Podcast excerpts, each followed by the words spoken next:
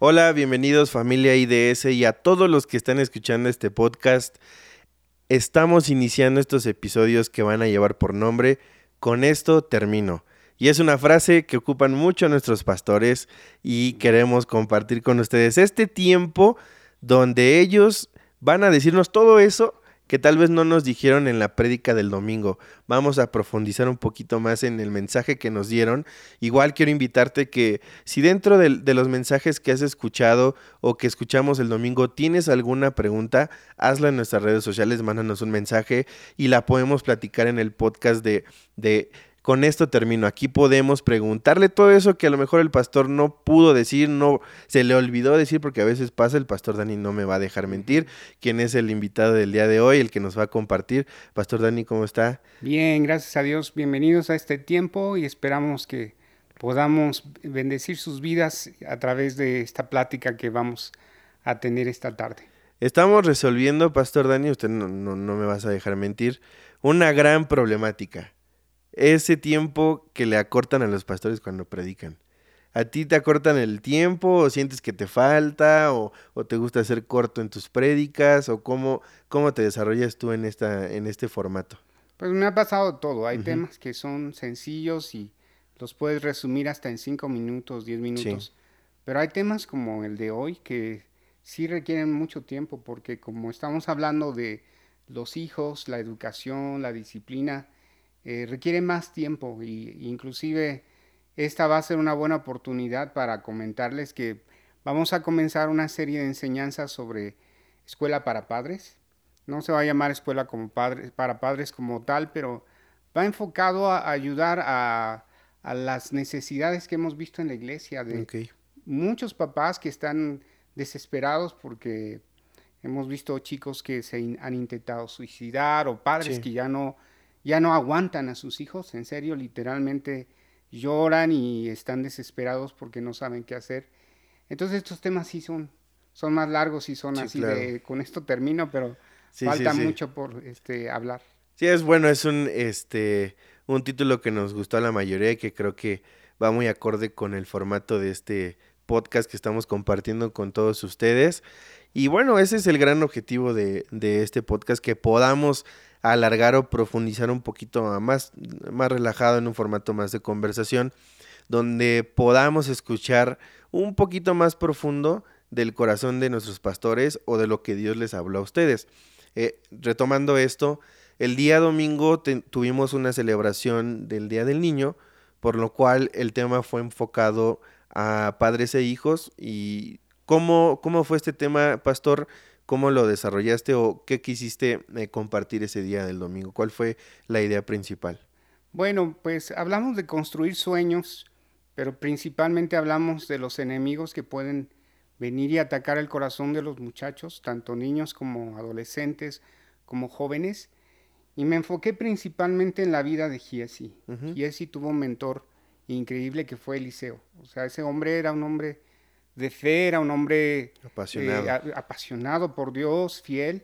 Y Giesi tuvo la oportunidad de, de, recibir toda esa enseñanza y recibir esa unción que Eliseo recibió de Elías. Sí. Pero hubo dos cosas, si, si, recuerdas de esta plática, que sedu sedujeron el corazón de Giesi. Fue la avaricia uh -huh. y la mentira. Sí. Y a veces nuestros hijos están este, inmersos o en una lucha, en una batalla con enemigos que están ocultos y que como padres tenemos que abrir los ojos para que podamos ver sus necesidades. Y la cosa es que eh, en este tiempo los padres están tan ocupados que no invertimos el tiempo suficiente para hablar con ellos. Eh, yo tengo un adolescente en casa, más bien dos adolescentes en casa, y sé de lo que estoy hablando. Tenemos que hablar con ellos mucho y, y, y poder amarles de tal manera sí. que podamos penetrar sus corazones y saber cuáles son sus batallas, no para atacarlos y golpearlos, sino para ayudarles a enfrentar esa situación. Así es, bueno, el, el título de la prédica fue Construyendo sueños y derribando gigantes. Eh, no quisiera preguntarte tanto del título porque eh, recuerdo que eh, lo platicamos juntos y me comentaste un poquito de esta idea que compartiste recientemente de primero la historia en la que está basada la prédica Mm. y después eh, la premisa o la verdad que querías compartir a la iglesia, ¿no? Que es ayudar a nuestros hijos a, a no matar sus sueños, a ayudarlos a construirlos. Pero me gustó la segunda parte porque hay que tomar en cuenta que cuando hay un sueño van a haber gigantes que tenemos que derribar. No podemos eh, desentendernos de las luchas porque es parte de llegar a, a un sueño o a una realidad, ¿no? Miren, les voy a explicar un poquito a qué me refiero. En nuestra generación no teníamos tanta información, ni Sí. negativa ni positiva. O sea, había un nivel de influencia en cuanto a la información como que limitado, ¿no? Sí, Entonces, este, eh, como que los chicos estaban más, más enfocados a cosas más personales, no tan globales. sí, Hoy ustedes no. La generación, la generación actual tiene una cantidad de información la globalización. brutal, ¿no? Hace rato hablaba con, con unos jóvenes y hablábamos de, de sexualidad. Y Es, es un ejemplo nada más para que nos demos cuenta, ¿no? Cuando yo tenía como 18 años, 15 años, este, no había pornografía. O sea, si tú querías comprar pornografía, te ibas a un puesto de re- revistas Claro, pero como nos daba pena, o sea, yo en lo personal, este, nunca compré una revista. Me daba mucha vergüenza, aun- aunque tenía tentación, pero nunca lo hice, jamás. sí, Hoy en día agarras el teléfono, das un clic e inmediatamente tú puedes estar inmerso en esto, ¿no? Me platicaban sobre una descarga que, que estaban platicando, este, OnlyFans, ujú, me parece que se llama así OnlyFans, yo creo que tú lo conoces. Y me estaban platicando los muchachos que en esta aplicación las chicas venden eh, fotografías de ellas desnudas y todo tipo de información, música, y- pero la realidad es que eh, la pornografía ha alcanzado un nivel increíble, increíble. ¿Y cómo esto afecta a nuestros hijos y sueño- sus sueños? Bastante. O sea, sí, este cuate Giesi, la avaricia y, el, y, el, este, y la mentira, sí, robaron un sueño de Dios en la vida de este hombre, porque él pudo haber sido el, el siguiente Eliseo, el siguiente profeta. ¿Qué sucedió? Que, que fue tan seducido este cuate que se acabó. Hoy nuestros hijos, miren, se enfrentan a, a una cantidad de información increíble. Ahora tenemos eh, una cantidad enorme de pensamientos humanos también eso. gente que está muy preparada en todos los niveles. O Sí. sea, tú, tú vas a encontrar feminismo, vas a encontrar este eh, montón de, de formas de pensamiento, Claro. ¿no? El movimiento LGTB, que este, y un montón de, de pensamientos religiosos, culturales, este, políticos, de todo tipo. Si esta generación, la tuya, la que viene, tus hijos, o sea, tu hijo que viene, no se preparan en el nivel espiritual, buscando a Dios con todo su corazón, pero al mismo tiempo, ya no está como que terminaste la secundaria y se sí. No puedes hacer eso porque ahora eh, la gente se está preparando más. O sea, vivimos en, una, en una sociedad que tiene una cantidad de información brutal. Así es. Y tú tienes que estar preparado, número uno, en tu vida espiritual. Parado en Dios, parado en su palabra. Por eso cuando Dios le habla a Josué y le dice, así como estuve con, con Moisés, voy a estar contigo. Pero eh, a- a- a- abócate a mi ley, no, Sí. te, no te apartes ni a diestra ni a siniestra. Y aparte de eso, eh, no solamente lo leas, practícalo. Y entonces te va a ir bien. Y vas a ser ben- bendición para Sí. muchos. Ahora es importante leer la Biblia, orar, buscar a Dios, pero también que estén preparados. Importantísimo. Creo que ahí para eh, recapitular a lo que eh, entiendo yo que quiere comentar el pastor Dani eh, o que comentas es este fácil acceso a muchas cosas que tenemos. Ahorita pues citamos un ejemplo como lo es eh, la pornografía o es lo eh, acceso a incluso a, a sexo por internet o a, posturas también diferentes que tenemos dentro de las redes sociales como eh, movimientos ideológicos, movimientos políticos también, otras posturas de otras religiones también. O sea, estamos bombardeados de tanta información y accesible en segundos, haciendo la comparación con la generación tal vez de los boomers o de, eh, de los 70s, 80s, 90s, donde era más complejo eh, si quiere escuchar una postura diferente a la que nuestra cultura estaba acostumbrada. Ahora, eh, viéndolo desde, desde otro punto de vista, eh, este, este bombardeo de información, y plenamente hablando de los chicos y de los jóvenes, no significa plenamente que todo lo que recibimos y que la globalización y que incluso este alcance tan cercano que tenemos a información también buena, no significa que todo esto solamente sean cuestiones negativas. Y, creo que aquí entra un, punto que, eh, que, quisiera preguntarte tu opinión, eh, Pastor. Eh, entonces, cuando tenemos este tipo de opciones diarias o de acceso a este tipo de información, te lo digo por experiencia propia, tal vez en mi generación todavía había un poquito de más decisiones para llegar a cierta información o a cierto contenido. Pero en lo particular a mí, en lo personal como hijo, nunca me funcionó que me prohibieran cosas porque eso despertaba curiosidad en mí. Entonces te pregunto, y algo que Dios me ha revelado en esto y lo he platicado con chicos, eh, es que a pesar de todo esto que hoy nos está presentando, los contenidos digitales, eh, la televisión, los medios de comunicación en sí, ¿no? Que es, que es un área en la que yo me desarrollo mucho, es creo que es muy importante, pastor, y, si, y si estoy mal, corrígeme, que en vez de tal vez satanizar todo y prohibir cosas, podamos nosotros a nuestros hijos a enseñarlos a tomar buenas decisiones. Antes que limitarle las opciones, porque hoy es muy difícil decirle, no voltees a ver eso, no vea, tal vez igual y ya lo conocen, pero ¿no te parece que es mejor que podamos eh, mostrarle a nuestros hijos a tomar buenas decisiones antes que prohibirle escuchar, ver y hacer. Así es. Mira, yo te digo que tengo dos adolescentes. Cuando yo le prohibí algo a uno de ellos, lo hizo. En lugar de, de respetar lo que yo le había pedido, lo hizo. Entonces, ¿qué tuvimos que hacer? Es llegar a su corazón y ayudarle a entender que hay cosas que tienen consecuencias. Aquí hay una palabra clave para los adolescentes, consecuencia.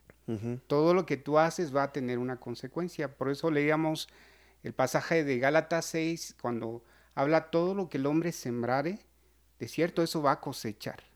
Entonces uno tiene que tener mucho cuidado de ayudar a, más bien, como padres, poder penetrar en el corazón de nuestros hijos y ayudarles a tomar buenas decisiones. Así es. O sea, un día él va a estar en la universidad y yo no voy a estar con él en la universidad. Ahí le van a ofrecer, ofrecer de todo. Pero si tú lograste que él ame a Dios con todo su corazón y conquistaste su corazón con amor y disciplina, porque nada más es amor, es disciplina y disciplina no tiene que ver con violencia. Disciplina es enseñarles a tomar buenas decisiones en todos los sentidos. Puntualidad, responsabilidad, limpieza, muchas cosas. No se trata de prohibir, Dios mismo no prohíbe, dice, todo me es lícito, decía Pablo, pero no todo me conviene. Y luego dice una palabra clave, no me voy a dejar conquistar por esas cosas que le hacen daño a mi vida. Aquí eh, preparamos un tema en la semana que se llama la bomba atómica. El átomo fue descubierto y, el que lo usa sabiamente puede construir grandes cosas, puede ser utilizado para avances científicos, para la agricultura, para un montón de cosas. Pero hubo quien lo usó para desarrollar la bomba atómica, ¿no?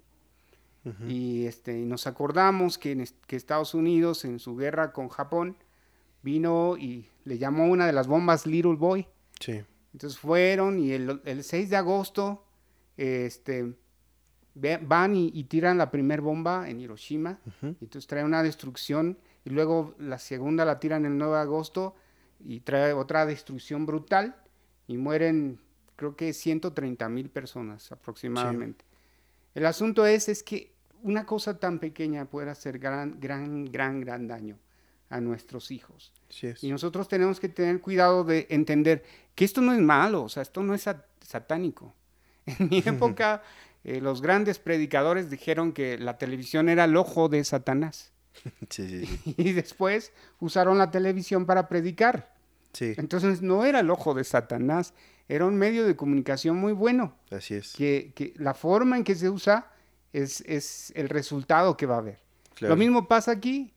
O sea, tú y yo estamos usando la tecnología para ayudarnos este, a compartir todo esto. no es malo. No es malo, pero tú tienes que saber ayudar a tus hijos a tener disciplina en el uso de ello, a establecer horarios, a saber que en su cuarto no debe haber este, eh, aparatos electrónicos que tú sabes que pueden despertar en ellos. Claro. Este, el, investigar cosas que no les convienen a nuestros hijos y explicarles las consecuencias. No nada más decir, este, no, esto no, porque, porque sí. Eh, es más, el jueves, yo les voy a invitar este jueves, vamos a tener dos invitadas especiales que son especialistas en psicología y en educación. Y la idea es que ellos también puedan vertir en nuestra congregación su conocimiento, ¿no? Desde su preparación. Está muy bien. Y eh, la parte que decías de la tecnología, Pastor, eh, es muy importante eso que comentas de la cuestión de la televisión y cómo funciona. Eh, normalmente lo voy a cerrar a nosotros como iglesia, no voy a hablar en general de la sociedad, pero nosotros como iglesia normalmente nuestra reacción ante algo que no comprendemos o no entendemos o es nuevo, es prohibirlo. ¿no? Es como, pues como todavía no lo entendemos, mejor ni te metas y, y después pasan cosas muy extremas como satanizarlo, ¿no? Y decir, no, no, no, eh, la televisión es del diablo.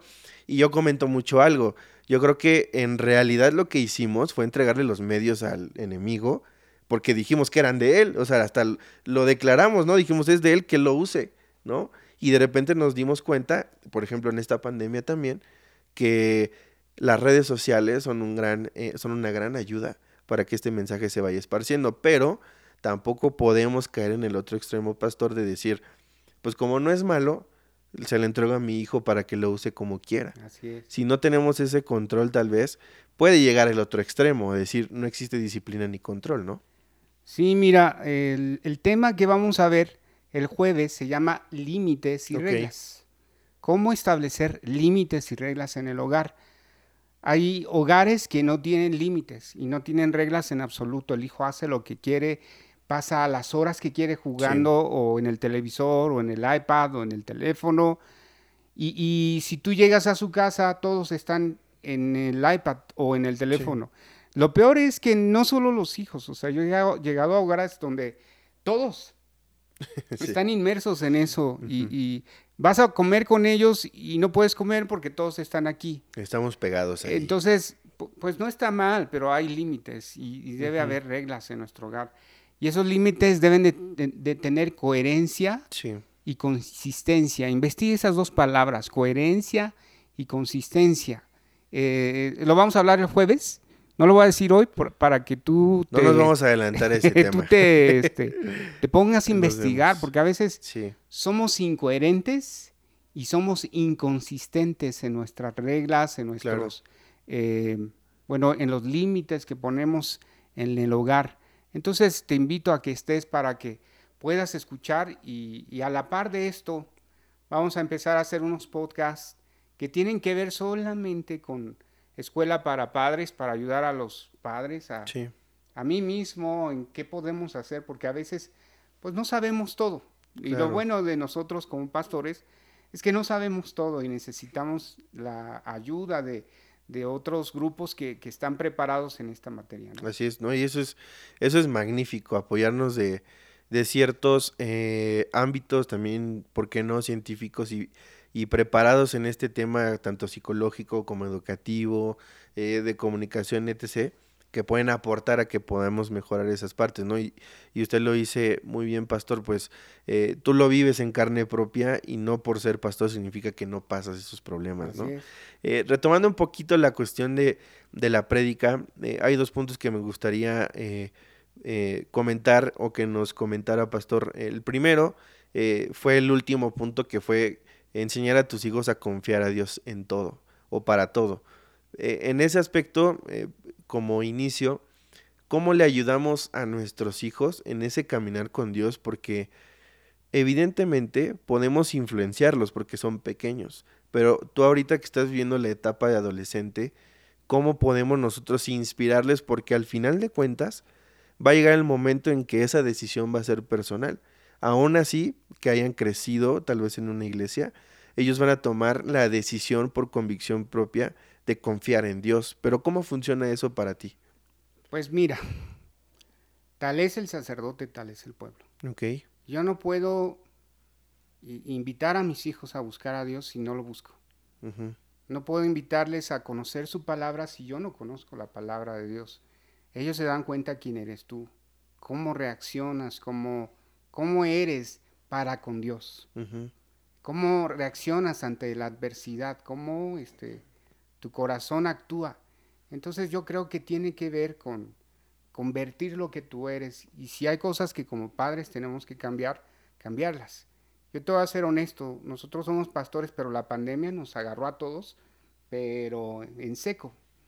Y nadie lo esperaba. Y estábamos cómodos en algún aspecto. Y llegó a haber cierto temor eh, y cierta, este, como... Incertidumbre. Incertidumbre eh, en nuestro corazón como padres.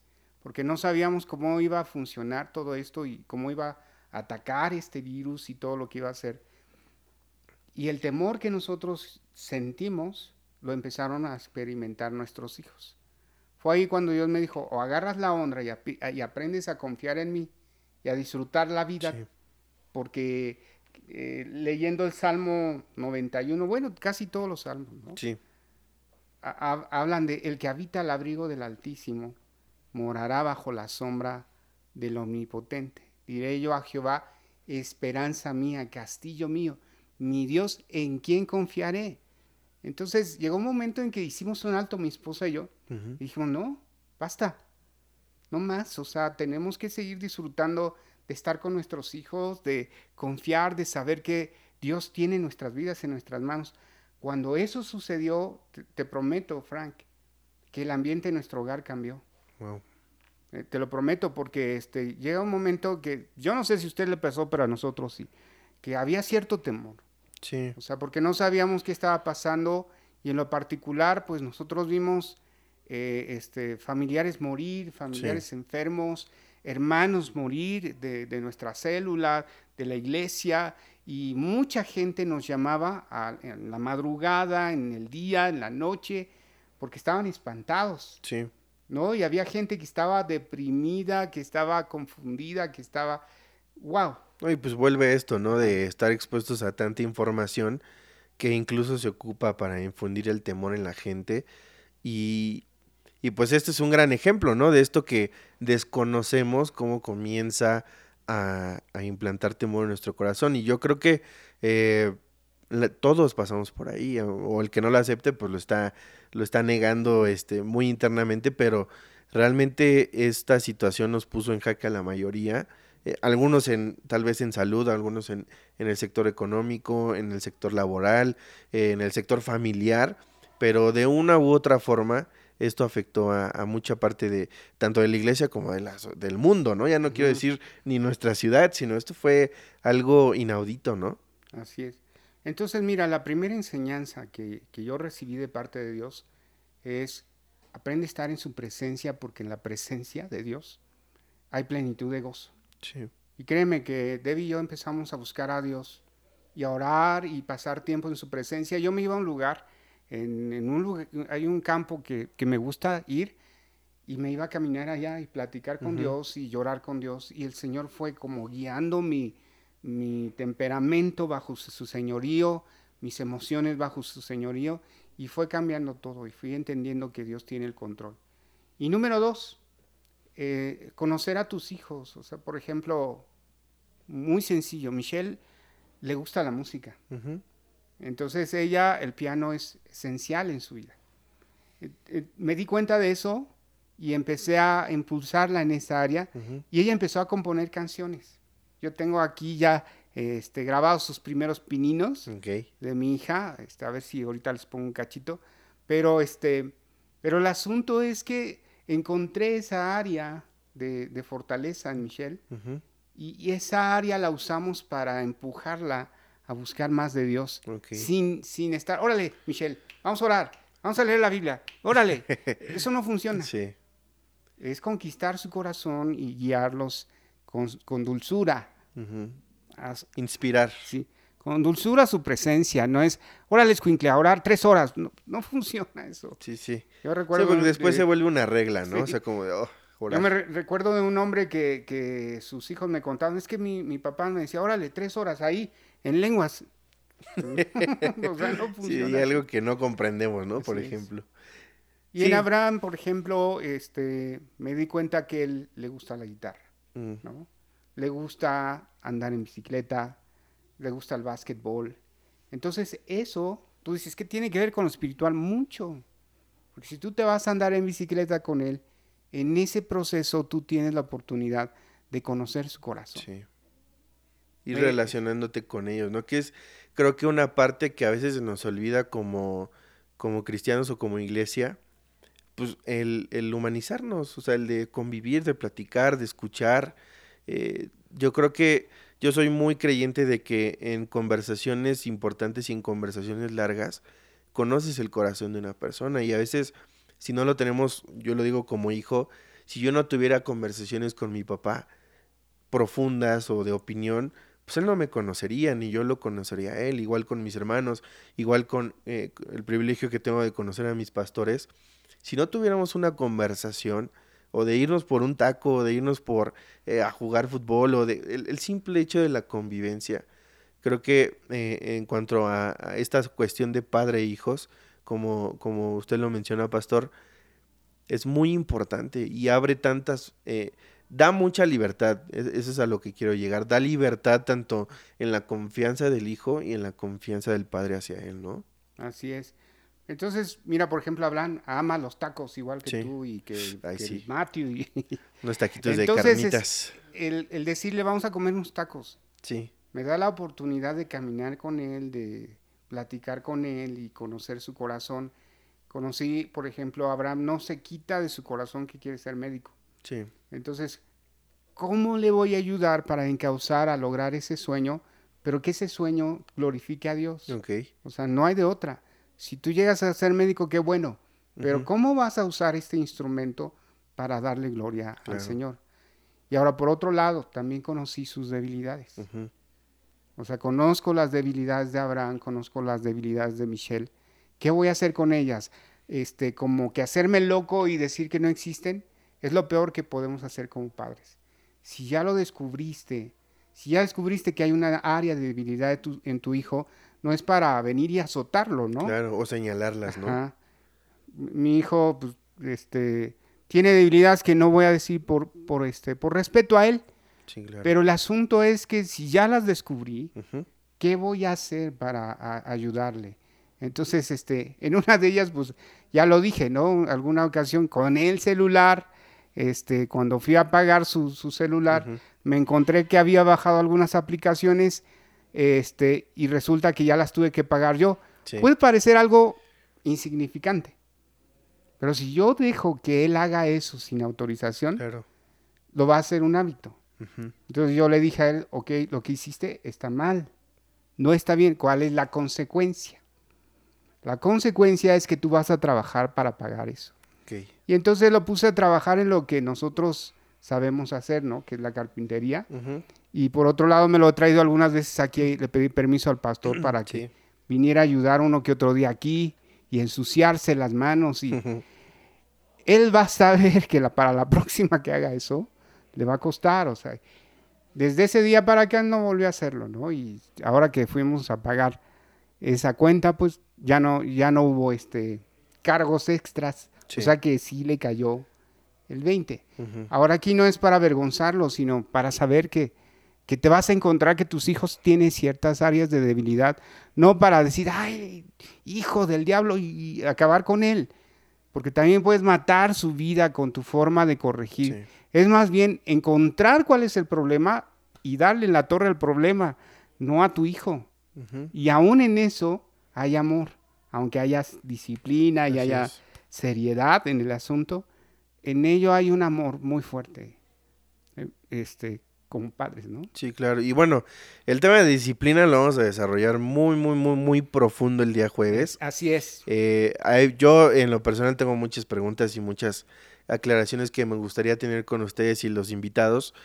Pero regresando a esta cuestión que de hecho fue el primer punto, el de conquistar un sueño y hablabas de, de cómo ayudarlos sí a cumplir ese sueño y que dentro de ese sueño no se olviden de su creador, como dice la palabra, ¿no? O sea, acuérdate de tu creador en tu juventud, pero ahora en su profesión que ellos están buscando, eh, impulsarlos a que también les sirvan a Dios, porque también eh, de repente se puede confundir, y más, por ejemplo, en tu caso, siendo pastor, que se tenga que decidir, ¿no? O tu profesión o le sirves a Dios. Hubo un ratito donde se pensó así, y, pero ¿cómo podemos encauzar a, a nuestros hijos a decir, aún en tu profesión, le puedes servir a Dios? Pues mira, como dijiste, ¿no? En mi época, en nuestra generación de, de, los que queríamos servir a Dios, siempre hubo quienes con un corazón hermoso, porque lo digo, o sea, eran, lo hacían con un corazón limpio y puro, ¿no? Y, y te, te decían, ¿no? O tu carrera o tu servicio uh -huh. a Dios. No había problema en que tú siguieras estudiando, pero había un mal concepto de decir, este, el que, el que tome, tiene una carrera va a dejar al Señor y se va a olvidar de él por su gracia y su misericordia, seguimos aquí. Uh -huh. y, y, y, decidimos seguir estudiando este, y prepararnos para, para servir al Señor, pero ahora viene esta generación. Uh -huh. Hoy, si tu hijo tiene anhelos de, de, ser médico, ingeniero, o a lo mejor ni, ni, quiere estudiar, a lo mejor quiere ser un hombre de negocios, o poner, este, no sé, un negocio, ¿cómo podemos ayudarle? Es que Pablo nos enseñó que él era un hombre cristocéntrico en todo lo que hacía. Y si tú recuerdas, Pablo era un hombre que se dedicaba a construir tiendas. Sí. Y él con, con, eso le enseñó a la iglesia que, que puede ser productivo sirviendo a Dios, pero también sirviendo a la sociedad. Sí. Entonces no se trata de nada más este, ser, digo, ser pastor o evangelista. Tú eres un misionero en potencia. Tú eres un siervo de Dios en potencia. Un ejemplo, ustedes lo ven aquí. Él estudió este, para comunicaciones como licenciado eh, y está sirviendo a Dios en lo que le gusta, pero también está trabajando en ello y en ello hay bendición.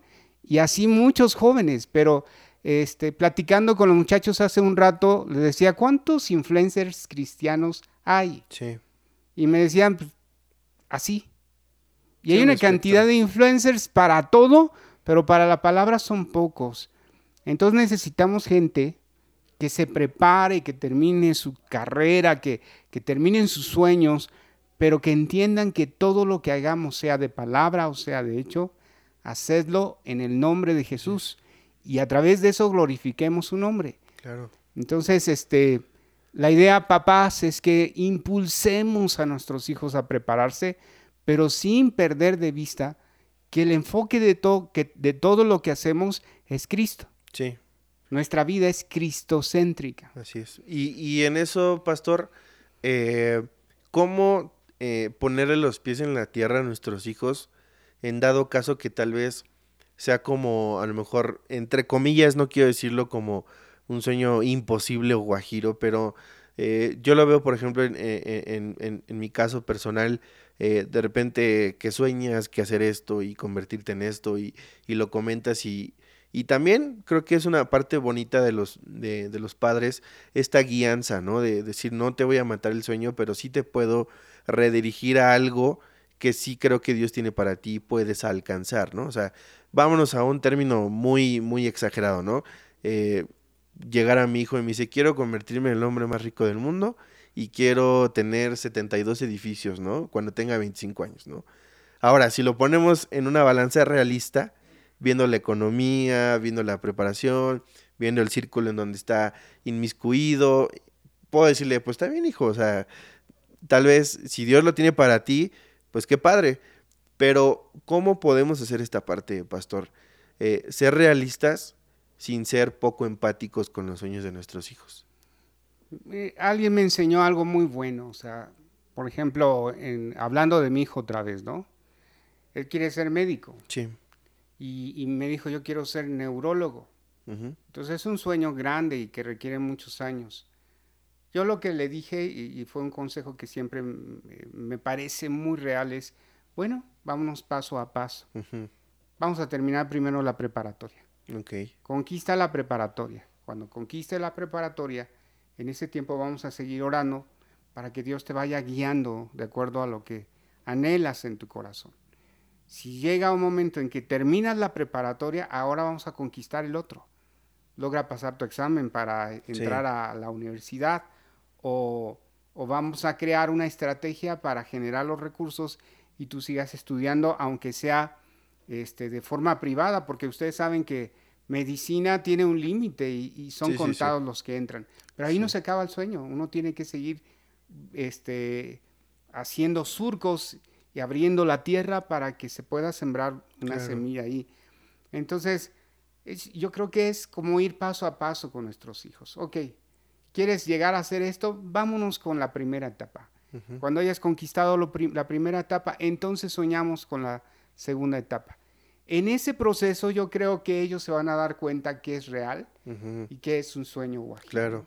Como eh, un ejemplo claro, ¿no? Los que quieren ser ah, este, American Idol o este, X Factor, todos ese tipo de, de, este, de programas en los que miles y miles de chavos quieren ser el gran este, American Idol. como La Voz México, ¿no? Pero solo, o La Voz México, pero solo hay uno. El que va a lograr ganarse el millón de dólares o el premio que le dan es uno. Y todos los demás, ¿dónde quedó su sueño? Entonces tú tienes que ayudarle a tu hijo a, saber, mira, este es un sueño, es un sueño guajiro y este es un sueño real. Sí. Y paso a paso, sin inventar su sueño y luego, luego decir, estás loco. Sí, claro, es que pasa, ¿no? Porque, bueno, en mi caso, eh, uno de los primeros objetivos que quise alcanzar y que también recibí el apoyo de mis padres fue un sueño que tenía en el deporte, ¿no? Dije, bueno, quiero, quiero realizarme en este deporte, quiero llegar a esto, esto y esto y esto.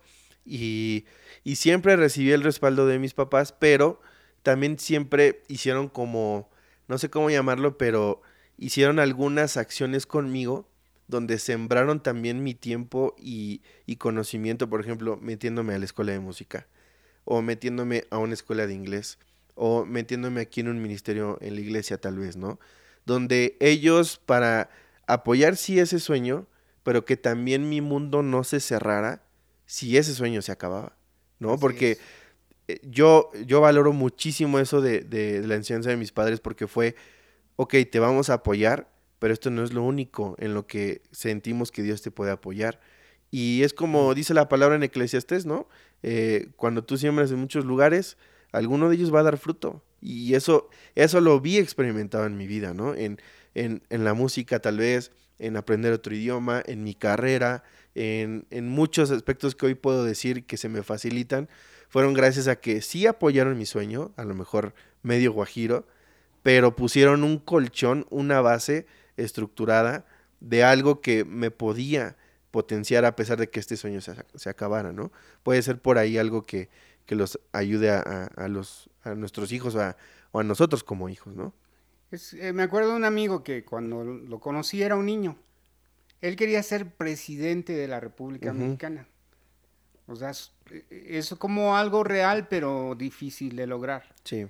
Pero a medida que él fue creciendo, me acuerdo bien de él, terminó la preparatoria y después entró a estudiar a la universidad. Pero era tan grande su sueño que este chavo estudió dos carreras al mismo tiempo y logró terminar las dos carreras. O sea, imagínate, dos carreras y logra terminar las dos carreras. Actualmente no es el presidente de la República, pero el chavo terminó dos carreras, está casado y está encausado a este como buen cristiano. Y aparte de que es un buen creyente, o sea, porque lo conozco bien a este muchacho, tiene dos carreras, tiene un buen trabajo, está casado, es un chavo responsable. No sé si más adelante logre su objetivo, pero la cosa es que sus padres lo encausaron también, que le, dijeron, ok, quieres ser presidente, adelante, pero primero vete paso a paso. Lo mismo pasa con nuestros hijos. Hay chicos que sueñan con ser, este, por ejemplo, este, astronautas, astronautas, bomberos, ¿no? o diseñador de moda, por ejemplo. Eh, que tú puedes escuchar que ellos sueñan eso y no está mal. Lo malo es que tú agarres y digas, estás loco, esa carrera no te sirve de nada. Cuando poco a poco los puedes ir encauzando correctamente y, y, este, moldeando ese sueño. Ahorita ellos son barro en nuestras manos y nosotros podemos ayudarles bajo la guianza del Espíritu Santo a que esos sueños se encaucen correctamente y, Dios los vaya guiando. Pero eso no va a pasar, Frank, si nosotros como padres no estamos conectados con Dios. Ahora, ahí vienen las otras eh, carreras. Ahora van a decir, quiero ser youtuber, quiero ser gamer, ¿no? ¿Qué, qué, cómo lo vamos a tratar ahí? Esos son otro, otro, otro tipo de mensaje que estaría genial que lo tocáramos esa parte de nuestra parte profesional, cómo decidir una carrera incluso, eh, los, los, jóvenes o adolescentes que van en esa etapa y también los padres, cómo podemos impulsarlos tal vez en, no sé, que quiero ser youtuber o quiero ser gamer, ok, sin llegar a ese punto, como dice usted, pastor, de, no, o sea, eso te vas a morir de hambre, ¿no? O no, eso ni pensarlo, eso que no, mejor sea abogado, mejor sea esto. No quisiera hacer eh, apología de ninguna carrera, pero ¿cómo podríamos, no? Estaría padre platicarlo, ¿cómo podríamos inspirar de forma correcta y escuchar bien los sueños que tienen nuestros hijos, ¿no? Sin, sin, sin matarlos a la primera reacción, ¿no? Porque luego nuestra primera reacción es muy importante de que, oye, papá, quiero hacer esto y la cara así como de, ¿qué? ¿Youtuber? bueno. Matas, matas la confianza de tu hijo cuando, cuando eres tajante. Hay un principio básico en, en la familia escucha a tus hijos. Y hay papás que no los dejan ni siquiera hablar. Mi hija me enseñó la otra vez, este, fue Abraham, creo, eh, que me enseñó, mira, mira, mira, aquí estás tú. Y hubo algún influencer de esos cómicos que dicen, cuando le dices a tu mamá que estás jugando tal juego de, balazos, y entonces la mamá empieza a decir, mira, pura sangre, y no sé si has visto esos videos, ¿no? Por eso me reí, porque a veces los papás no entendemos que esta generación es distinta completamente a la nuestra. Quisiéramos que jugaran hoyitos todavía con nosotros y que hicieran muchas cosas que nosotros hicimos, que jugaran el trompo, que jugaran el, yoyo, parchís, todas esas cosas que, que, jugamos, pero es otra generación y nosotros tenemos que eh, mirar, sentarnos a, a, ver esta nueva generación y, ser un poco abiertos a lo que está sucediendo. Porque yo he visto hombres de Dios, jóvenes, o sea, eh, me gusta ver muchos jovencitos que cómo están influenciando las redes sociales. Sí, muy padre. Eh, puedo decir nombres de algunos de ellos, pero no voy a decirlos. Pero hay varios chicos de 18 años, 19 años, que los veo en las redes sociales predicando el Evangelio de una manera que no lo hace un pastor lo hacen jugando, bromeando, este, utilizando la inteligencia de las redes sociales para alcanzar a esas comunidades y son pocos. Y ahí es donde tenemos que ayudarle a nuestros hijos a, cómo encaminar esos talentos. Por ejemplo, eh, yo lo haría así, si mi hija quiere ser una influencer, ok, que lo sea, pero ayúdate de una carrera. Ok, sí, claro. Como comunicaciones o alguna otra carrera que, se están desarrollando cada día nuevas carreras. Y va a potenciar ese sueño. Y entonces, ok, está bien, pero apóyate de esto, porque un hombre este, preparado en lo que va a hacer, le, te va a ayudar y te va a abrir las puertas para alcanzar todos esos sueños que tú anhelas. Así es. O, por ejemplo, eh, el sueño de ser diseñadora de modas, ¿no? Michelle me dijo, yo quiero ser diseñadora de modas. Y, tú piensas, híjole, se va a meter ahí la escuelita de este de, Doña Lupita o y, los enseñan a coser y hacer ropita y finalmente terminan siendo este señoras de las costuras o cómo se llama sí, sí, sí. costurera. Pero no es así lo mata su sueño. Sí, claro. Pero si tú le dices, ok, pero vas a necesitar aprender acerca de los negocios. te, aprende a hacer todo eso pero también estudia carreras afines que te enseñen cómo manejar un negocio, cómo crecer en los negocios internacionales o, administrar una empresa o cosas, carreras nuevas, porque ya hay carreras que son obsoletas, ¿no? Ah, mencioné administración de empresas que están pasando a desaparecer. Entonces nosotros como padres nos tenemos que dar a la tarea de investigar esas nuevas carreras que pueden potenciar su sueño. Y entonces pues pues yo como padre y, mi esposa como mamá estamos orando a Dios y investigando aquí y allá y escuchando a, ustedes como jóvenes. De veras que este, antes de tener esta reunión yo me senté con algunos de los muchachos que andan por aquí Y me dieron una cátedra de muchas cosas que yo ni siquiera sabía, ¿no? Por ejemplo, eso de, de ¿cómo? Este, del fan. ¿El OnlyFans? El OnlyFans. No sabía que existía esa cosa. Sí. Pero vas aprendiendo de esta generación la cantidad de información que hay, ¿no? Sí, claro. Sí, bueno, es... Eh, apenas escuché una frase que me gustó mucho y decía esto. Puede que el barco se modernice, pero la ancla sigue siendo la misma. Y, y wow, eso me abrió la mente y dije, ok, es, es verdad porque mientras nosotros estemos anclados en la verdad, que es la palabra de Dios, que esa no necesitamos cambiarle, no necesitamos modernizarla, no, no, la palabra va a ser la palabra de aquí hasta que venga el Señor. Podemos cambiar el barco, podemos cambiar las velas, podemos cambiar los cuartos, o sea, le podemos hacer muchas modificaciones a lo que está por encima. Pero si nuestra ancla sigue siendo la misma, vamos a estar bien parados en el Señor y no va a haber nada que nos mueva, ni sentimientos, ni corrientes, y lo dice la palabra tal cual, ¿no? Estar anclados en la verdad para que ninguna corriente nos lleve por donde sea. Pastor, con esto terminamos. ¿Con qué quiere? ahora sí es en serio. Algo que quiera agregar por último de, este mensaje que nos compartió el domingo. Hebreos 12.2 dice, puestos los ojos en Jesús, el autor y consumador de nuestra fe, el cual padeció para que nosotros aprendiéramos lo que es la verdadera fe.